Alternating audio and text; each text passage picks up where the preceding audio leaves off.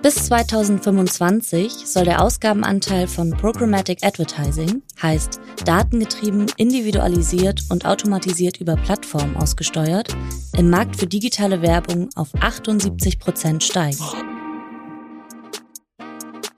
Das Printmailing, eigentlich Werbung auf Papier, die aber heute zugleich total digital ist. Wie kann das sein? In diesem Podcast spreche ich, Michael Trautmann, mit Expertinnen aus Unternehmen und der Marketingbranche über alles, was ihr über Printmailings wissen solltet. Zum Beispiel, welche Vorteile die Digitalisierung bringt oder warum Werbesendungen ein wichtiger Impulsgeber sind. Mit spannenden Cases aus der Praxis bringen wir euch die vielen Möglichkeiten des Printmailings näher. In wenigen Folgen werdet ihr zu Printmailing Experts. Heute haben wir wieder zwei Gäste. Thomas Promny, Digitalunternehmer aus Hamburg, der 2011 den Kongress D3Con gestartet hat. Ein echter Fachmann, wenn es um Marketingtechnologien und die Zukunft der digitalen Werbung geht. Und Lars Schlimbach, er ist Head of Partner Management and Development Dialogmarketing bei der Deutschen Post. Lars kümmert sich darum, dass immer mehr Anbieter im Bereich Ad Technology und Marketing Automation auch das Printmailing integrieren. Mit den beiden möchte ich heute diskutieren, welche Rolle Programmatic Advertising in Zukunft spielen wird. Warum ist es wichtig, auch klassische Kanäle zu integrieren und welche Möglichkeiten gibt es da eigentlich heute schon? Viel Spaß! Hallo Lars, hallo Thomas, schön, dass ihr heute zu Gast in diesem Podcast seid. Hallo Michael. Ja, hallo. Schön, dass wir hier sein dürfen. Bevor wir vielleicht äh, ins Fachliche einsteigen, könnt ihr doch ganz kurz mal unseren Hörern und Hörern erzählen, wie ihr zu den Männern geworden seid, die ihr heute seid. Man kommt ja nicht als Programmatic Advertising Expert auf die Welt. Vielleicht fängst du mal an, Thomas. Ja, danke für die nette Einleitung, äh, Michael. Programmatic äh, Advertising Expert, ja, bin ich äh, auch nicht nur, aber ich habe ähm, 2011, wie du schon erwähnt hast, die D3Con gegründet, die äh, sagen wir immer, äh, weltgrößte Fachkonferenz zum Thema Programmatic Advertising. Da treffen sich also 2000 Expertinnen und Experten, die darüber diskutieren, wie jetzt äh, digitale Werbung sich in der Zukunft verändern wird und äh, wie es schlauer zu machen ist. Wie bin ich darauf gekommen? Ähm, ich habe vorher schon mein ganzes unternehmerisches Leben ähm, mit digitalem Marketing verbracht, habe äh, viel ausprobiert, viele verschiedene Dinge gemacht und war im Jahr 2010, als wir angefangen haben mit der Planung der ersten D3Con, man braucht ja immer noch so ein bisschen Vorlauf, ähm, war ich sehr fasziniert von diesem, von diesen neuen Technologien, die da aufkamen, ähm, vor allem Retargeting war es ja damals, reden wir vielleicht nachher noch ein bisschen mehr drüber, ne, dass ich äh, plötzlich die Bohrmaschine, die ich äh, mir im Obi-Shop angeschaut habe, am nächsten Tag äh, auf Spiegel Online im Banner gesehen habe. Das war anfangs ähm, eine sehr faszinierende Geschichte, da wurden völlig neue Dinge möglich und weil ich dachte, es könnte vielleicht spannend sein, eine Veranstaltung mal ähm, zu machen, auf der die ganzen Leute zusammenkommen, die das auch faszinierend finden, habe ich dann da mit einem kleinen Team die D3Con gestartet und äh, jetzt ist da ein bisschen was Größeres draus geworden, als ich damals eigentlich vorgehabt habe oder mir gedacht habe. Lars, erzähl deinen Weg, das ist spannend. Cool, Thomas, danke. Tja, also wie ich angefangen habe, ich bin ja mittlerweile 46 Jahre alt, ähm, wie ich angefangen habe, gab es auf jeden Fall noch kein Programmatic Advertising. Äh, da war das Online, Online-Marketing in den, sagen wir noch in den Kinderschuhen. Ähm, ich habe angefangen bei der Mediacom ähm, ganz normal als Trainee und habe in Planungsteams gearbeitet, wo wir unterschiedliche Kunden auch kanalübergreifend betreut haben.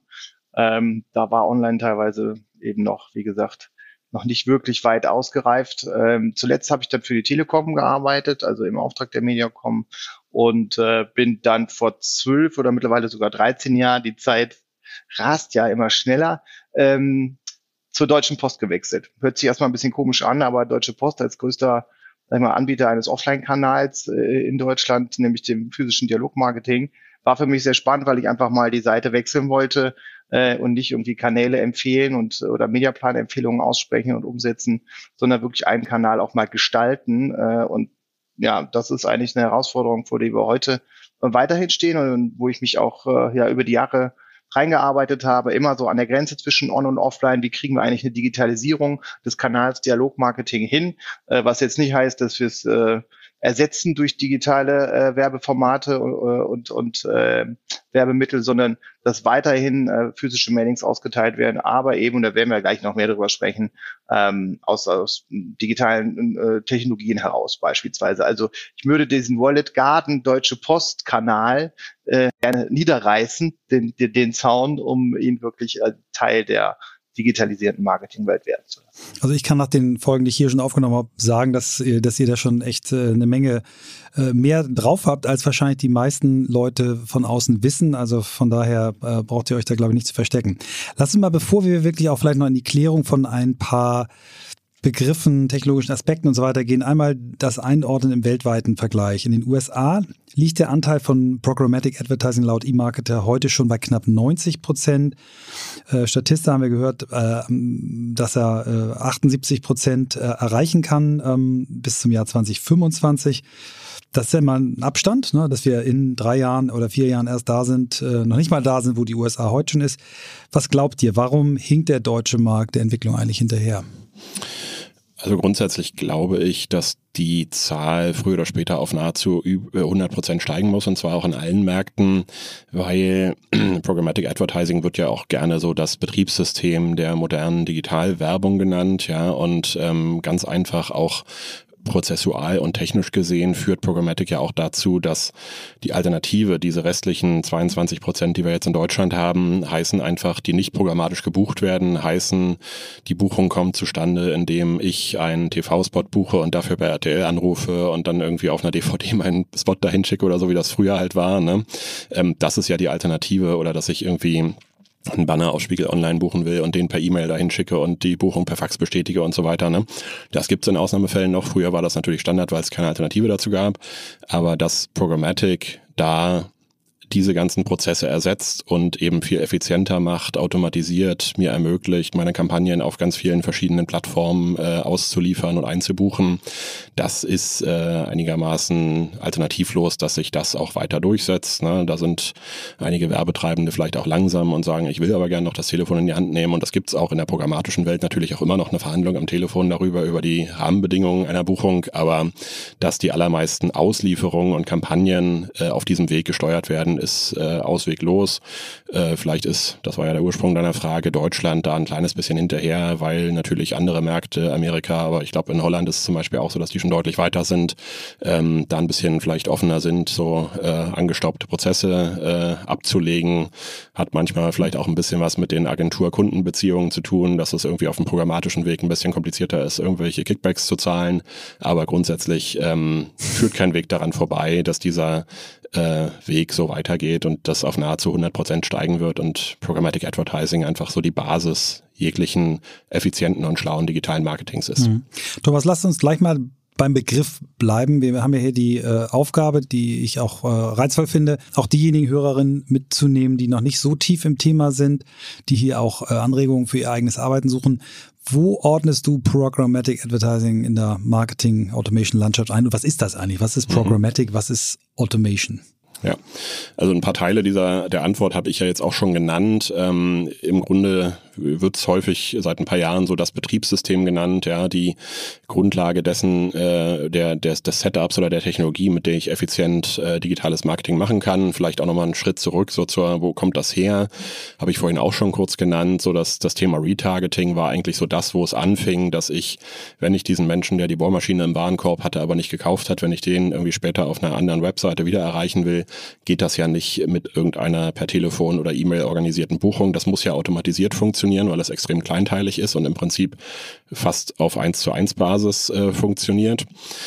Und dadurch, damals fing das an, ne, das kam so 2009, 10, 11, kam das so auf, das Thema hat ja manche Leute auch genervt, ist bis heute ja ein Thema, über das diskutiert wird, aber hat natürlich auch ähm, wahnsinnig spannende neue Möglichkeiten eröffnet. Ja, ich kann heute ähm, ganz gezielt bestimmte Zielgruppen erreichen, was schon ein paar Jahre länger mit Search auch möglich war, dass ich die Leute, die irgendwie die Bosch-Bohrmaschine suchen, da eben in der Suche erreichen kann, aber über dieses Such Thema hinaus hatte ich keine Möglichkeit, Leute zu erreichen, die sich für ganz bestimmte Produkte, ganz bestimmte Themen, Reisen, was auch immer äh, interessieren. Ja, das hat Programmatic Advertising, hat damals das Retargeting möglich gemacht und mit dem Erfolg des Retargetings kam dann natürlich auch die Idee in die Welt, dass man so effizient, wie man diese Kampagnen buchen konnte und so gezielt mit Targeting, mit einer einfachen Steuerung, äh, die man sehr gut automatisieren konnte, ähm, dass man das eben auch mit allen anderen Mediengattungen eigentlich zukünftig machen will. Und das hat sich jetzt so die letzten zehn Jahre entwickelt. Ja. Mhm.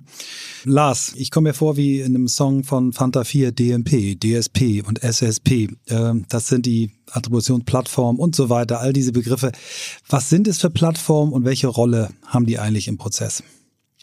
Also ich glaube, jetzt alle einzelnen äh, Komponenten nochmal erklären zu wollen, das wird den Rahmen sprengen. Ich würde genau, ich würde mal auf die, die wesentlichen Elemente oder Systeme äh, kurz mal eingehen. Also im Wesentlichen sind es die DMPs, die DSPs und die SSPs. äh, da könnte man vielleicht kurz was zu sagen. Also die DSP ist die Demand-Side, also eigentlich die Nachfrageseite nach Werbekontakten. Ja. Thomas hat es ja auch ganz schnell erläutert, automatischer Einkauf, Auslieferung und so weiter. So, und da gibt es einmal die Nachfrageseite, wie gesagt, die DSP, die wird von einem Werbetreibenden ähm, oder einem, einer Agentur äh, bedient, um eigentlich die Kampagne aufzusetzen ähm, und äh, ja, Zeiträume festzulegen und so weiter und auch, auch zu steuern, die Kampagne. Ja, eine Online-Marketing-Kampagne, klassischerweise im Programmatic äh, Advertising. So, ähm, dann gibt's die DMP, die Data Management Plattform ähm, die stellt Zielgruppendaten zur Verfügung. Also wenn ich jetzt in der DSP bin, setze die Kampagne auf, muss ich ja auch eine Zielgruppe modellieren, eine Audience äh, äh selektieren und kann dann gegebenenfalls auf unterschiedliche DMPs zugreifen, um mir da Daten zu nehmen, um eine Zielgruppe festzulegen. Ja, äh, da gibt's ja große Marktplätze mit Third-Party-Daten etc., die dann angeschlossen sind. Ähm, und diese, diese Daten werden in einer Data-Management-Plattform äh, gehandelt und dann eben auch eine DSP zur Verfügung gestellt, wo ich ja die Kampagne, wie gesagt, steuere. Und dann gibt es noch die SSP, die bündelten eigentlich das Inventar von unterschiedlichen Websites, von unterschiedlichen Pub Publishern. Also Inventar sind ja die Werbeplätze, die freien äh, Werbeplätze auf, auf einer Website äh, und stellen sie dann einer Kampagne zur Verfügung. Also beispielsweise die Agentur XY hat äh, in der DSP eine, eine Kampagne eingestellt und sucht halt äh, Männer zwischen 20 und 30, äh, die Motorsport interessiert sind. Ähm, diese diese Zielgruppendaten hat sie aus der DMP und dann äh, fragt sie bei unterschiedlichen SSPs an, ob da gerade ein User unterwegs ist auf einem dieser ganzen Websites, die dahinter stehen, der diesen Zielgruppenkriterien entspricht. Und wenn das einer ist, ich sage sehr, sehr verkürzt, wenn dann da einer gefunden wird, also der ruft gerade eine Seite aus, wo, wo, wo es einen freien Werbeplatz gibt, dann wird dann da automatisch auch der Preis verhandelt im Hintergrund, also äh, Realtime-Bidding äh, dann auch genannt. Ähm, und äh, dann wird das Werbemittel über einen Ad-Server ausgeliefert. So ganz automatisierter Prozess. Äh, Zielgruppe wird abgestimmt, ist es der richtige oder die richtige Userin und dann ähm, wird der Preis noch ausgehandelt, sage ich mal, ähm, auch vollautomatisierte Bruchteile oder hundertstel Sekundenbereich. Ähm, und dann wird das Werbemittel ausgeliefert, vollautomatisch. Und gerne dann auch noch, äh, um das noch zu Ende zu bringen, was ja auch irgendwie Programmatic ist, äh, vom Inhalt her auch automatisch auf, sage ich mal, die Eigenschaften des Empfängers des Users äh, ausgerichtet, also Programmatic Creation oder kommen wir ja auch eventuell noch drauf zu sprechen. Kommen wir darauf, ja. Äh, du hast damit schon meine nächste Frage beantwortet, nämlich wie der äh, Prozess aussieht, aber ist cool. Vielen, vielen Dank. Vielleicht können wir dann gleich im Anschluss, kannst du nochmal mhm. sagen, wie kommt jetzt das olle Printmail? Ich sag das ist nicht wirklich im Ernst äh, all, aber so könnte jetzt der, der Hörer oder die Hörerin fragen, in das Programmatic Advertising, wie integriere ich das? Es gibt ja schon ein bisschen länger das Printmailing im Verhältnis zu, zu, zum Internet. Also Deutsche Post gibt es ja schon ein paar, ein paar hundert Jahre. Ähm, ich glaube, Werbebriefe gibt es auch schon ein bisschen länger. Ja, wie kommt das jetzt zusammen? Also ich habe ja schon gesagt, wir versuchen irgendwie den Kanal äh, Printmailing zu integrieren in solche Technologien. Äh, wir reden ja vor allen Dingen heute über, sag im engeren Sinne über den äh, Programmatic-Bereich. Ähm, heißt also, wir haben das Ziel, eine, äh, auch über eine, eine DSP, nicht nur den Kanal online ansteuern zu können, sondern es eben zu ermöglichen, dass man auch sagen kann, ich habe jetzt diese Zielgruppe, wir gerade zwei die Männer, 20 bis 30, ähm, Sport interessiert, ähm, dass, dass man die eben auch äh, dann mit einem Printmailing anschreiben kann, gleichzeitig oder in Kombination, aber aus einem Guss. Also wir reden schon seit Jahren oder fast Jahrzehnten von crossmedialer Ansprache. Das war aber früher dann eher gab eine Marketing-Zielgruppe, dann wurde die für jeden Kanal nochmal übersetzt, also ungefähr die gleichen Leute. Und dann hat man über drei, vier äh, Kanäle die, die, die äh, Zielgruppe versucht anzusprechen, hat dann gesagt, okay, wir haben über verschiedenste, also hatten Doppelkontakte oder verschiedene Touchpoints genutzt. Heute ist aber so, dass ich eben auf Basis von einer einheitlichen Zielgruppendefinition aus einer Datenbank heraus erstmal kanalneutral eigentlich eine eine Zielgruppe definieren kann und dann sagen kann, okay, ich habe jetzt dieses Segment genommen aus einer DMP beispielsweise und das will ich jetzt ansprechen. Online, klassisch. Oder auch sagen, okay, ich push das Segment jetzt an die Deutsche Post und wir können das äh, datenschutzkonform in äh, in, äh, in Adressen übersetzen.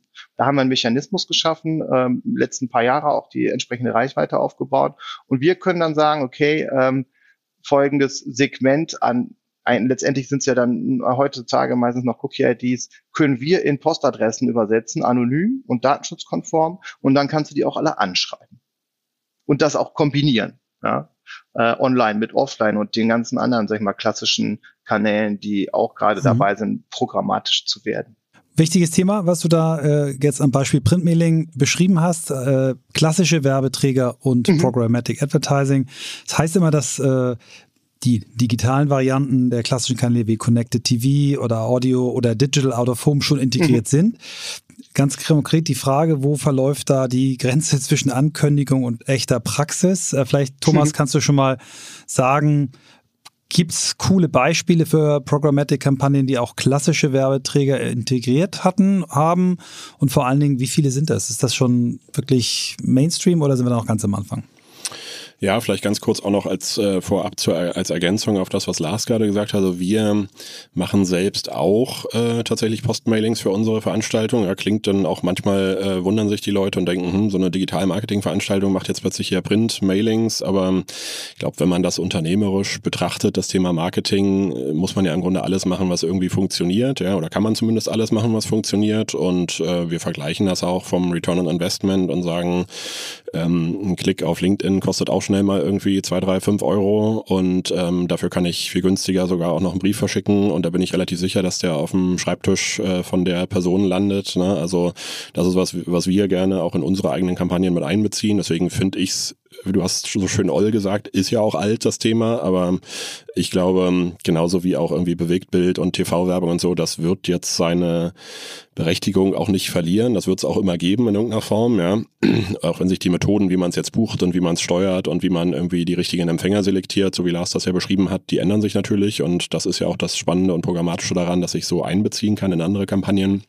Aber ich glaube, das wird es äh, weitergeben, macht viel Sinn. Und ähm, jetzt nochmal zurück zu deiner Frage. Connected TV ist natürlich ein ganz großes ähm, Thema und ähm, ist, ja, kommt jetzt so langsam. Ne? Du hast ja, äh, ich kenne die aktuellen Zahlen nicht, aber sind halt auch noch nicht so ein so hoher Anteil der TV-Geräte überhaupt online, was auf jeden Fall schon in einem, glaube ich, auch ganz ordentlichen Volumen funktioniert, ist sowas wie ähm, eine Kampagne, die ich irgendwie mit Google steuere, auch auf YouTube zu verlängern damit ja auch bei zumindest einigen Millionen in Deutschland, genaue Zahlen kenne ich jetzt nicht, aber bei Millionen von Leuten auch eben auf dem Wohnzimmerfernseher zu laufen, ähm, weil das ja quasi auch TV ist. Ne? Äh, TV war ja früher immer nur RTL und Sat1 und heute ist es ja eben auch YouTube und was da noch alles so für neue Plattformen aufploppen also das ist sicherlich ein gigantischer Wachstumsmarkt. Das sehen wir auch super stark auf der D3Con, dass da alle sagen, ja, vor ein paar Jahren wurde halt bei uns auch fast nur über Banner diskutiert. Das ist längst nicht mehr so stark im Mittelpunkt, sondern ganz klar auch die Frage, ähm, wie entwickeln sich diese ganzen anderen wichtigen Kanäle weiter in Richtung Programmatik. Ja, und äh, TV ist da sicherlich einer der ganz großen Radio-Vermarkter, ähm, spielen da auch eine große Rolle und wollen da mehr machen. Auch äh, Kollegen wie Ströer, die sagen, jetzt wird ja auch noch das Plakat irgendwo mit einbezogen in äh, programmatische Kampagnen. Auch die versuchen sich da mit ranzuhängen. Ähm, und ja, im mhm. Grunde sind jetzt alle dabei ne, und wollen da mitmachen. Äh, macht ja auch Sinn, weil der große Werbetreibende, äh, der dann irgendwie eine kanalübergreifende Kampagne machen will, will das ja auch, ne? dass idealerweise die digitalen Bildschirme am Hauptbahnhof äh, irgendwie abgestimmt sind mit der TV-Kampagne und der Radiokampagne und dann vielleicht noch ein Printmailing oder sowas. Ja. Ne? Bleiben wir kurz bei, bei der äh, Konferenz. Zehn Jahre ist schon ganz schön lange für so ein Thema, was äh, bei den meisten jetzt erst so ins äh, äh Aufmerksamkeitsfeld äh, rutscht, also sehr früh da den Riecher gehabt. Was diskutiert die Branche aktuell? Was sind die wirklich neuen Themen für euch? Wir haben jetzt ein bisschen Basics gehabt, aber was, was, was ist aktuell hot. Ja, also tatsächlich war es so, wo du auch zehn Jahre nochmal sagst, ne, ganz am Anfang war es wirklich so, dass ähm, ich selbst auch und auch fast alle der, da, der Leute, die da waren, haben gesagt, äh, irgendwie entwickelt sich ja was Spannendes, aber wir wissen auch nicht genau, was das wird und was man damit irgendwie Schlaues machen kann und so. Ja, das war am Anfang auch sehr ähm, rudimentär, aber hat sich jetzt natürlich die letzten Jahre, haben sich ja ganz, ganz viele Use Cases äh, entwickelt. Ja, wenn man ähm, sich sowas wie Zalando anschaut, die ja eine Zeit lang ganz schön genervt haben mit TV-Werbung, aber auch mit äh, Retargeting im, im im äh, digitalen, die wären sicherlich nicht so schnell so groß geworden, wenn es diesen Kanal und diese Technologien nicht gegeben hätte. Ist ja auch nur eins von vielen Beispielen. Ne? Das ist schon, äh, da haben sich schon gute Sachen entwickelt, die gut funktionieren. Heute wird viel, hatte ich gerade schon angesprochen, dieses äh, Programmatic Everywhere haben wir es mal genannt. Ähm, diskutiert, auch schon seit ein paar Jahren, aber es ist, hat auch sicherlich an vielen Stellen noch einen Weg vor sich, dass das äh, TV-Thema noch auch nicht die Reichweite hat, die sich manche, manche Werbetreibenden wünschen. Ne? Also dieses Jahr, wenn wir zum Beispiel eine Diskussion darüber haben, wo ein paar große äh, TV-Marken, nenne ich es mal, ne, da ist sowas wie so ein Rügenwalder, ja, finde ich da ein schönes Beispiel. Da haben wir dann einen Marketingleiter äh, auf einer Diskussion, der ähm, darüber berichtet, wie so eine Marke ist ja tatsächlich ohne TV kaum denkbar. Ja, die sind ja wirklich groß geworden und auch noch, ist noch gar nicht so lange her. Vielleicht weißt du das besser. Du bist ja ein bisschen mehr klassischer Werber. Ist vermutlich irgendwie so 15 Jahre her oder so, dass die angefangen haben in einer Zeit, in der TV noch richtig groß war. Ne? Aber was machen solche Marken, wenn TV irgendwann nicht mehr die Reichweite hat und wie kriegen die das auf ein digitales TV oder auch irgendwie ein breiter aufgestelltes digitales Marketing ähm, äh, modernisiert und äh, damit weiterentwickelt. Ne? Das solche Fragen werden sich werden viel gestellt und natürlich, da kommen wir vielleicht eher auch noch zu, äh, ist immer die Frage im Raum. Gibt es irgendwelche weiteren DSGVO und sonst wie Einschränkungen, die den Marketern das Leben schwer machen, die irgendwie Datenschutz noch komplizierter machen? Ne? Das ist leider immer ein Thema, äh, das wohl auch so schnell nicht weggehen wird, das immer wieder diskutiert wird bei uns. Ich, ich danke dir, dass du den Pink Elephant in the Room äh, auf den Tisch gestellt hast. Ähm, wie sieht die Perspektive aus ähm, für die Hörerinnen und Hörer, die jetzt nicht so tief drin sind? Es gibt eine Verschnaufpause nochmal für, für das Cookie und alle Anbieter äh, für Third-Party-Data, aber die Uhr tickt. Ne? Also was, was sind die Lösungen der Zukunft und wie kann äh, Programmatic Advertising mit First-Party-Data funktionieren? Mhm. Äh, ich glaube, es gibt äh, viele verschiedene. Es gibt jetzt äh, eine Reihe von Anbietern, die versuchen, so dieses Thema Identity Management ähm, irgendwie äh, zu, zu lösen. Kommen äh, einige aus Amerika, aber auch ein paar europäische Player versuchen sich da. Ne? Das ist, glaube ich, noch nicht entschieden, das Rennen. Aber äh, ich glaube, was man klar sagen kann, es ist eigentlich kein, äh, für mich zumindest keine Zukunft vorstellbar, in der es nicht auch ähm, Werbung gibt, die irgendwie mit diesen Methoden Nutzer erreicht, ne? Weil im Grunde alles andere wäre halt zurück in die Steinzeit. Ich werde berieselt mit Werbung, die einfach mich überhaupt nicht interessiert. Das kann der Nutzer am Ende ja auch nicht wollen. Ja, ich glaube, ein, äh, eine technische Grundlage dafür zu haben, die irgendwie rechtlich funktioniert und technisch funktioniert, die es mir ermöglicht, eben nicht nur irrelevante Werbung zu sehen, ist im Grunde auch im Interesse des Nutzers. Ähm, es wurde sicherlich mit der Personalisierung manchmal auch so ein bisschen übertrieben, dass die Leute auch Dinge gesehen haben, die sie dann unangenehm fanden äh, und sich irgendwie verfolgt gefühlt haben. Ja, das ist sicherlich ein, ein Problem, aber äh, dieses Zurück in die Steinzeit kann ich mir auch wirklich nicht ja. vorstellen, auch wenn ich heute noch nicht sagen mhm. könnte, wie genau die technische Lösung aussieht, wie sowas in Zukunft auch dann immer noch möglich sein hm. wird. Welchen Weg geht ihr da, Lars? Das würde mich jetzt noch interessieren. Ja, also wir sind ja auch, äh, momentan machen wir alles, was wir da tun im Bereich, sagen wir, Programmatic Print Mailings auf Basis von Third-Party-Cookies. Ja. Ähm, funktioniert ja auch, zumindest noch einigermaßen. Ich meine, äh, außer Google Chrome, der hat ja zum Glück einen hohen Marktanteil. Ähm, wird das, ist das, ist das momentan schon, schon relativ schwierig. Ähm, wir sehen unterschiedliche Optionen, sage ich mal. Ne? Also die eine Option, dass so die äh, das Horrorszenario aus, aus Sicht der freien Welt, um es mal überspitzt zu formulieren, ist, äh, in Zukunft gibt es einfach nur noch äh, in relevanter Größenordnung und eben mit äh, nahezu 100 Prozent Marktanteil äh, Google, Amazon, Facebook, Apple, die berühmten GAFAs. So, weil die einfach genug oder riesen eigene Login-Reichweiten haben. Die haben ihre Wallet Gardens und wenn jemand zielgerichtet digital eine Zielgruppe oder auch einzelne Personen ansprechen will, zumindest im Rahmen einer Neukundenansprache, nicht im Bestandskundenbereich unbedingt, dann muss er zu denen gehen und kann da sein Geld loswerden, wenn er das irgendwie digital will, tun will. Da sagen wir als Post, naja, ist natürlich nicht, wo wir auch, wo wir hinwollen. Wir können natürlich immer noch sagen, oder ihr kommt zu uns, weil ihr könnt auch ein Printmailing an gemietete Adressen schicken, aber hat mit integriertem, automatisiertem Buchung und so weiter, Plan und Buchen nicht mehr viel zu tun. So, und dann gibt's aber natürlich die, die äh, jetzt den Trend, was der Thomas auch, so, auch schon sagte, der First-Party-IDs beziehungsweise Login-IDs, dass man eben auf Basis von Consent äh, und, und mit Hilfe von, von First-Party-IDs und Login versuchten, sag ich mal, fürs freie Internet äh, Alternativen aufzubauen, die datenschutzkonform sind. Ähm, das ist das eine, was es denn eben auch ermöglicht, sowohl ein Retargeting weiter zu realisieren, aber insbesondere auch ein 1 zu 1 Targeting. Und dann gibt's noch ähm, die Möglichkeit, äh, wo ja auch unterschiedliche Anbieter dran arbeiten, also nicht zuletzt ja auch Google, ähm, das, die Möglichkeit der aggregierten Audiences, mhm. also Kohorten zu bilden, wo ich dann ja nur im weiteren Sinne konsentbasiert arbeiten kann mit Daten, die aber soweit anonymisiert sind, äh, dass es eben nicht mehr personenbeziehbar ist. So, dann hat man natürlich nicht mehr dieses 1 zu 1 Kriterium. Wir selber als Deutsche Post haben sowas auch schon seit 20 Jahren im Markt, die Mikrozelle ähm, als äh, Aggregation von Einzeldaten und dann ist man eben auch datenschutzkonform, wenn man damit arbeitet. Ähm, und zu guter Letzt noch das kontextuelle Targeting, was ich glaube, Thomas, wie hast du es gerade genannt, Oldschool oder äh, zurück in die Steinzeit. Ich glaube, das ist auch nicht mehr eins zu eins dann, wie es früher mal war. Ähm, ich gehe auch davon aus, dass, dass auch in Zukunft man die kontextuellen Daten auch äh, mit berücksichtigen wird äh, bei, bei programmatischen Kampagnen.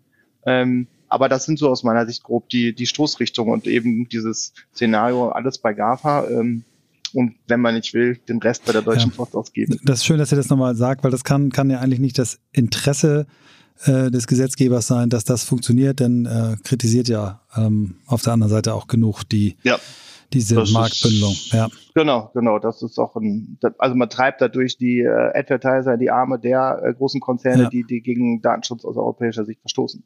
Damit hat man eigentlich ein Eigentor geschossen. Lass uns nochmal den Blick auf, auf äh, eher Inhalte richten. Ähm, es wird ja seit vielen Jahren in der Branche diskutiert, dass äh, Programmatic nicht nur im Blick auf Effizienzvorteile bietet, äh, sondern eben auch mit Blick auf Storytelling äh, entlang der Customer Journey eben Vorteile bietet. Da die ganz konkrete Frage, geht das eigentlich ohne die klassischen Kanäle oder müssten wir die nicht dann wirklich auch noch besser integrieren?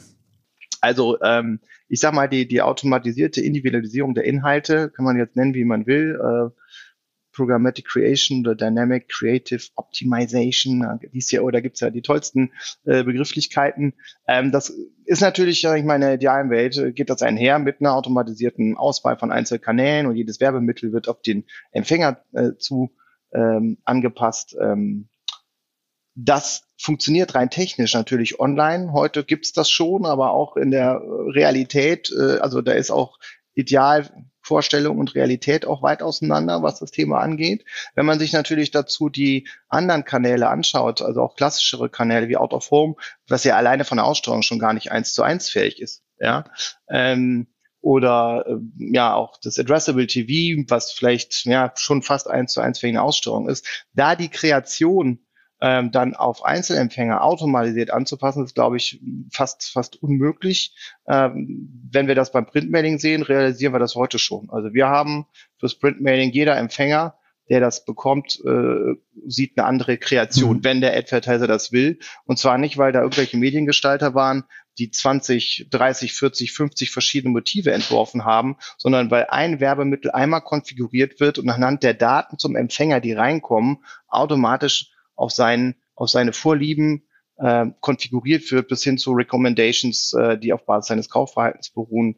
Nicht nur Ansprache mit dem Vornamen oder so, sondern der komplette Inhalt vom Mailing, Höhe des Vouchers, alles ist komplett variabel und automatisiert, ja, hm. individualisierbar. Ja, Zahlen, Daten, Bilder, alles was das Printmailing angeht. Also genauso flexibel. Jetzt hat Lars mal so nebenbei gesagt, dass es bei den digitalen Kanälen noch nicht ganz so gut funktioniert. Das lässt du sicherlich nicht so stehen, Thomas, oder?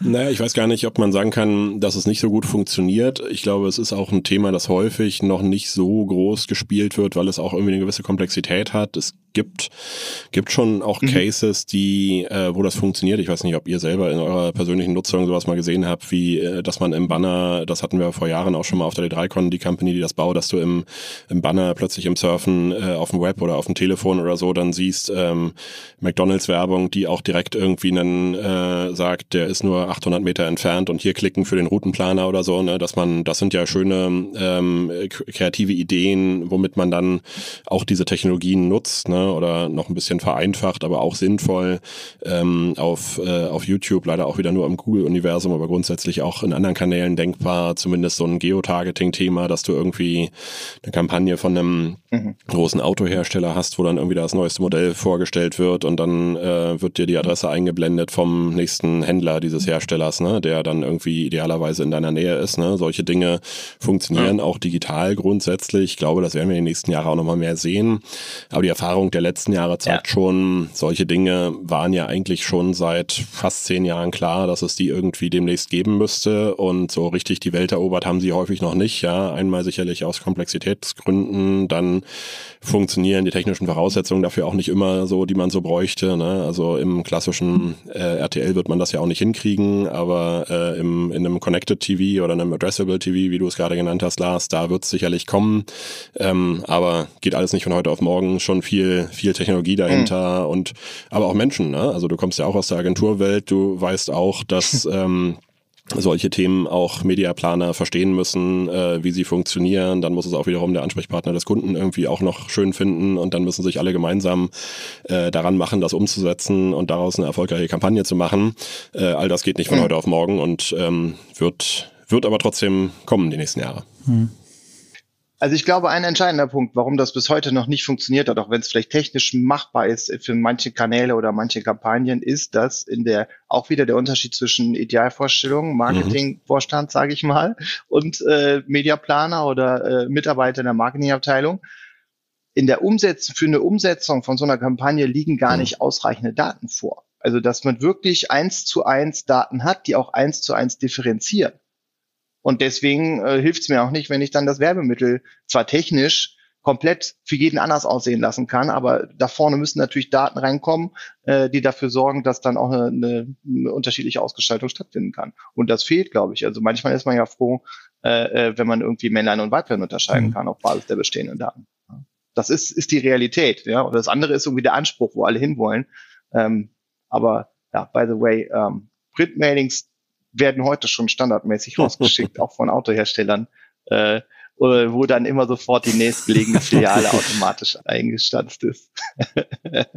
Ja, lass uns ruhig das nochmal, wir, Lars, wir challengen Thomas jetzt nochmal. Die, wenn man sich diese ganz klasse, also man kann ja schon sagen, es wäre klassische Programmatic-Kampagnen, die, sagen wir mal, in Kombination mit einem sehr grob gestrickten Retargeting-Ansatz äh, kommen, sind die nicht eigentlich auch schon am Ende? Ist es nicht so, dass mhm. wir eigentlich alle schon ein bisschen genervt sind? Ich nenne jetzt nicht die Reiseplattform, auf der ich, wenn ich mir eine Portugal-Reise gebucht habe, ein Hotel gebucht habe, dann noch mehrfach wieder erinnert werde, doch zum selben Zeitpunkt in Portugal, in derselben Stadt nochmal wieder zu buchen. Also das kann es doch eigentlich nicht sein. Ist da nicht so, so ein Ansatz, wie Lars ihn äh, geschrieben hat, mit dem individualisierten äh, Print-Mailing nicht vielleicht sogar eine bessere Chance, Aufmerksamkeit zu bekommen?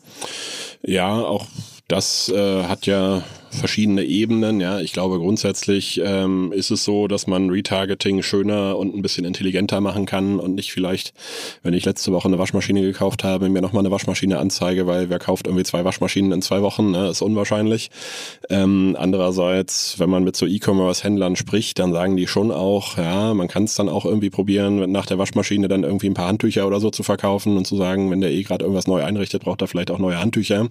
Aber dann haben die vielleicht doch auch manchmal manchmal behaupten die, ich kann es natürlich nicht in allen Einzelfällen nachprüfen, dass sie sagen, hm, manchmal ist doch die Wahrscheinlichkeit hoch, weil dann irgendwie eine zurückgeschickt wurde und dann kauft ihr die nächste Waschmaschine. Also ist alles nicht so einfach zu sagen.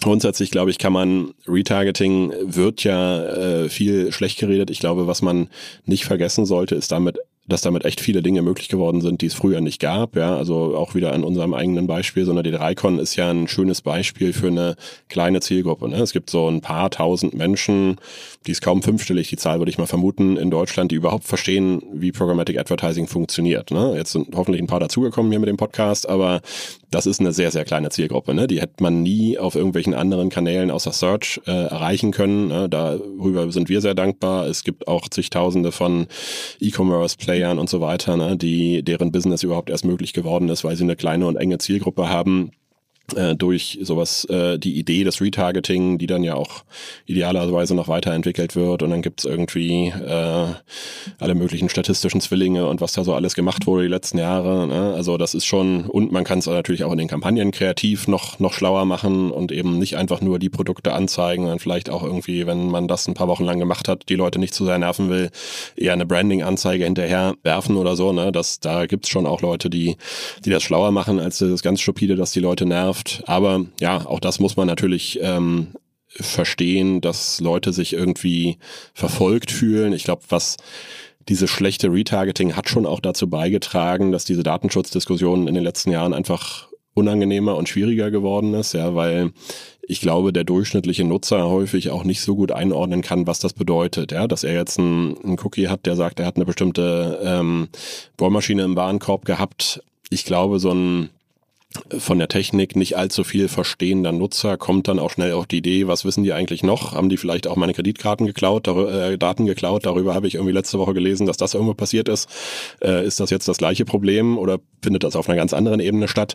Ich fürchte, da haben äh, eine gewisse Gruppe äh, von, von Nutzern Schwierigkeiten, das irgendwie auseinanderzuhalten. Ähm, und das hat sicherlich dazu beigetragen, dass äh, diese ganze Branche, dieses ganze Thema Programmatic Advertising unter politischen und gesetzgeberischen Druck geraten ist. Wow. Also erstmal herzlichen Dank bis hierhin. Das war wirklich ein Ritt durch dieses wirklich nicht einfache Thema.